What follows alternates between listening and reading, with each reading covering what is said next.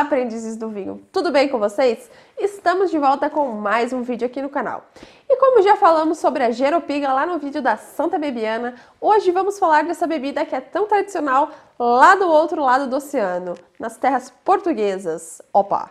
A Geropiga é uma bebida onde se adiciona aguardente ao mosto do vinho para parar a fermentação, o que resulta em uma bebida bem mais alcoólica do que o vinho. A proporção dessa bebida costuma ser duas partes do mosto para uma parte de aguardente. E também costuma se adicionar canela na receita da preparação da geropiga. Junto com castanhas assadas, a geropiga é uma tradição portuguesa. E acompanham o magusto, uma tradicional celebração que acontece no outono e celebra o fim do verão e o início do inverno principalmente no dia de São Martinho. E também é uma ótima pedida para aquecer os dias frios e longos de inverno. Na região de trás dos montes e na beira, essa bebida costuma ser produzida durante o ano todo e também consumida durante o ano todo. A geropiga também pode ser adicionada ao vinho do Porto para incrementar a sua doçura.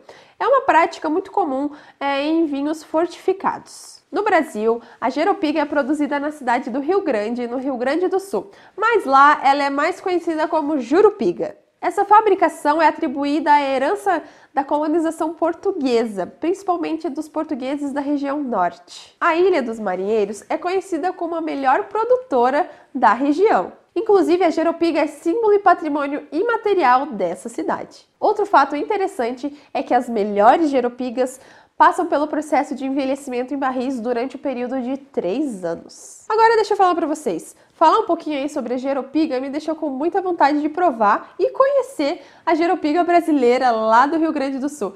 Quem sabe aí numa próxima viagem a gente não vai até lá, prova e mostra para vocês toda a fabricação dessa bebida super curiosa, né? E assim a gente finaliza o vídeo da Geropiga. Então é isso, pessoal. Espero que vocês tenham gostado de saber mais um pouco sobre essa bebida. Não esqueçam de curtir, comentar e compartilhar o vídeo. Um beijo e até semana que vem. Tchau!